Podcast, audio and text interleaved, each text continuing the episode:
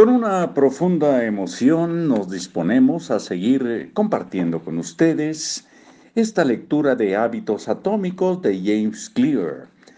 En este segmento, en este programa que hemos dado en llamar Libros para oír y vivir. Bueno, pues vamos a leer los cuadros que mandaremos posteriormente. Terminando, habíamos dicho en la ocasión anterior que mandábamos esto, pero lo vamos a hacer eh, en el día de hoy, en este inicio de semana. ¿Cómo crear buenos hábitos? Primera ley, 1.1. Hacerlo obvio 1.1 Llena el registro de hábitos, escribe tus hábitos actuales y hazte consciente de ellos. 1.2 Usa la estrategia de intención de implementación.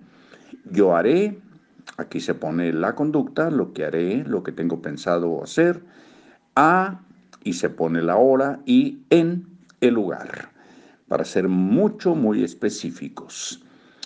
Dentro de la primera ley, el 1.3 usa la estrategia de acumulación de hábitos. Después de se pone el hábito actual, yo haré y se pone el nuevo hábito. Y el 1.4 de la primera ley es diseña tu ambiente. Vuelve evidentes y obvias las señales de los hábitos positivos. En la segunda ley, hacerlo atractivo. Tercera ley, hacerlo sencillo. Y la cuarta ley, hacerlo satisfactorio. La segunda figura eh, nos dice cómo eliminar malos hábitos. Del lado izquierdo se pone inversión de la primera ley. Y del lado derecho nos pone hacerlo invisible. Inversión de la primera ley 1.5. Del lado derecho reduce la exposición Elimina de tu ambiente las señales que causan tus hábitos negativos. Continúa diciéndonos inversión de la segunda ley, hacerlo poco atractivo. Inversión de la tercera ley, hacerlo difícil.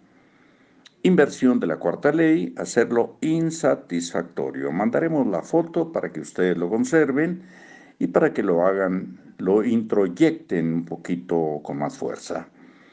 Puedes bajar e imprimir una versión de esta tabla y ya nos pone la dirección. atomishabits.com diagonal shared sheet. También aparecerá en la fotografía. Segunda ley, hacerlo atractivo. ¿Cómo lograr que un hábito sea irresistible? En la década de los 40, un científico holandés llamado Nico Timbergen condujo una serie de experimentos que transformaron nuestra manera de entender aquello que nos motiva. Timbergen, eh, quien eventualmente ganó un premio Nobel por su trabajo, estaba investigando a las gaviotas arenque, las aves marinas de color gris con blanco, que suelen verse a lo largo de las costas de América del Norte.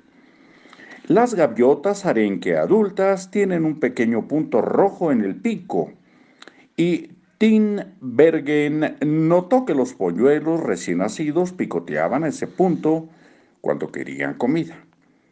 Para empezar el experimento diseñó una colección de picos falsos de cartón que consistían solamente en una cabeza sin el cuerpo. Cuando los padres se alejaban del nido, Timbergen se acercaba y les ofrecía un pico falso a los polluelos. Los picos eran notoriamente falsos y él asumió que los polluelos los iban a rechazar del todo. Sin embargo, cuando las pequeñas gaviotas vieron la mancha roja en el pico de cartón, comenzaron a picotearla exactamente como si fuera parte del pico de su madre. Tenían una clara preferencia por aquellas manchas rojas, como si estuvieran genéticamente programadas desde su nacimiento. Pronto Timbergen descubrió que entre más grande era la mancha, más rápido los polluelos, los polluelos la picoteaban. Más adelante creó un pico con tres grandes manchas rojas. Cuando lo colocó sobre el nido, Las pequeñas gaviotas se volvieron locas de deleite. Picoteaban las tres manchas como si fuera el más maravilloso pico que hubieran visto. Y continuamos esta narración el día de mañana.